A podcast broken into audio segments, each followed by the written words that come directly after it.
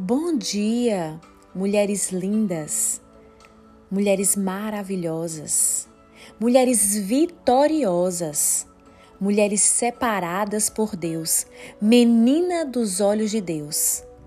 Talvez você pare e pergunte quem é essa mulher maravilhosa, essa vitoriosa. Eu te falo com toda a propriedade: esta mulher é você. É você que Deus escolheu para permanecer mais um dia aqui na terra e viver esse dia de uma forma diferente. É você que Deus permitiu por mais um dia a graça ser derramada sobre as tuas narinas e você ter o fôlego de vida. Aqui quem vos fala é a pastora Cris Fidelis de Boston. Para mim sempre é uma honra e uma satisfação participar de devocionais, a qual eu tenho visto mulheres serem reconstruídas, mulheres serem curadas e reposicionadas para viver uma vida plena na presença do Senhor Jesus. E esta semana vocês estão, estão no tema mudança de atitude. E para toda mudança de atitude existe também uma construção de novos hábitos. E ao longo da jornada, é, eu tenho sido parada por inúmeras perguntas que as mulheres me fazem. Como ter uma vida de oração? Como ter uma vida de intimidade? Como sair de processos? Como enfrentar processos? Isso são inúmeras perguntas que eu recebo quase todas as semanas. Como romper? É, tempos difíceis. E a primeira coisa que eu falo para vocês nessa manhã é, é sobre os bons hábitos que nós temos que carregar para o resto das nossas vidas. E esses, são, e esses bons hábitos, eles só são, repa, é, são respaldados diante da palavra do Senhor. Sim. Não existe é, hábitos bons que dure eternamente se não estiver fundado na palavra do Senhor Jesus. Todos eles. Seja você cuidar da sua saúde, porque é corpo do Espírito Santo, porque ali habita o Espírito Santo. Seja você ter um bom casamento e manter bons hábitos, e seja você ter uma vida de intimidades, de intimidade com Deus. Isso também é construído através de bons hábitos. A palavra do Senhor diz que existiu um homem chamado Daniel. Esse rapaz é muito conhecido por enfrentar a cova dos leões, por traduzir os sonhos dos reis. Mas o qual era o segredo para que esse rapaz rompesse tantas barreiras que ele enfrentou? Esse rapaz rompeu ser cativo em um lugar a qual ele não pertencia que se chamava Babilônia. Esse rapaz rompeu a cova dos leões. Esse rapaz rompeu um decreto de morte através de quê, pastora Cris? E eu respondo para você através de um bom hábito chamado oração. Não tem como você romper nada na sua vida. Não tem como você ser reconstruída, não tem como você ser sarada é, em suas raízes, não tem como você ser constante e firme se você não tiver uma vida de oração. Pastora, mas uma vida de oração tem que ser de joelho? Uma vida de oração tem que ter aquele período assim que você se tranca. Eu te falo que uma vida de oração se resume você estar ligada no trono da graça 24 horas por dia.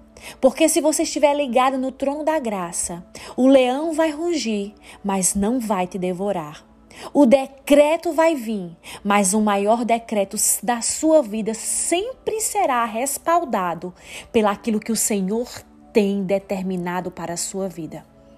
A segurança de Daniel de romper todos esses processos do decreto, da cova dos leões, de uma terra estranha, de ser cativo na Babilônia, era a vida que ele tinha escolhido ter com Deus. E não era apenas porque ele tinha recebido um decreto que iriam matar todos os magos, aqueles que não adivinhassem o sonho do rei. Não, a vida de oração que Daniel tinha já foi decretada desde o começo do seu livro, onde ele decide no seu coração a manter com os seus hábitos que ele tinha sido criado em Israel. Manter bons hábitos respaldados pela palavra do Senhor te dá uma segurança e uma capacidade vinda do céu. Já pensou se você é trancado dentro de uma cova cheia de, leão, de leões famintos e você consegue repousar? Consegue descansar? Só quem consegue descansar em uma cova é quem tem o hábito não apenas de buscar a Deus em momentos difíceis, mas aquele aquele hábito de estar sempre em comunhão com Deus, seja vivendo na bonança ou seja sendo jogado em uma cova de, de, de leões. O que eu quero falar para vocês é que a constância nos, bons hábitos, ela, ela nos dá tantas certezas que muitas vezes de, de, de, muitas situações que nos levam à incerteza. Deixa eu te perguntar para você com seus olhos naturais. Você, hoje, com seus olhos naturais, se você, da, da, na vida que você está levando, você teria a certeza que você sobreviveria a uma cova de leão? Você teria a certeza que nenhum decreto que poderia ser contra a sua vida você iria sobreviver? Em todos esses momentos da vida de Daniel, ele sempre buscou oração. Ele sempre buscou a intimidade.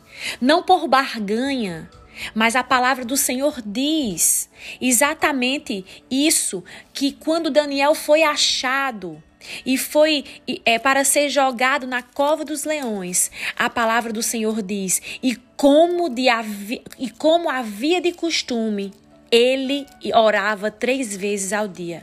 Não foi porque o decreto foi feito que ele foi orar. Não foi porque ele estava com, com é, pensando que o rei ia pegar ele que ele foi orar. Não. A palavra do Senhor diz no capítulo 6, no verso 10, no, no versículo 10, como de, de costume, ele orava três vezes ao dia. Então a vida de oração de Daniel não se baseava a simplesmente um momento de pavor, de medo que ele estava vivendo. A vida de oração de Daniel se baseava na necessidade de ter intimidade com Deus para ele suportar qualquer situação e também ser boca de Deus em qualquer circunstância que ele pudesse enfrentar. Eu quero falar para você, mulher, nesta manhã. Se você está pensando em mudar os seus hábitos para ter uma vida constante, coloque no seu checklist nessa manhã que uma vida de oração sempre, nunca será nunca será um peso. Uma vida de oração nunca pode ser a última opção para quando você estiver prestes a ser jogado na cova. Não. Uma vida de oração te dá respaldo ainda mais que, e a certeza que você vencerá qualquer cova e qualquer tribulação. A criação de bons hábitos te leva a viver dias tristes, tendo a certeza que Deus não te esqueceu, não se esqueceu de você.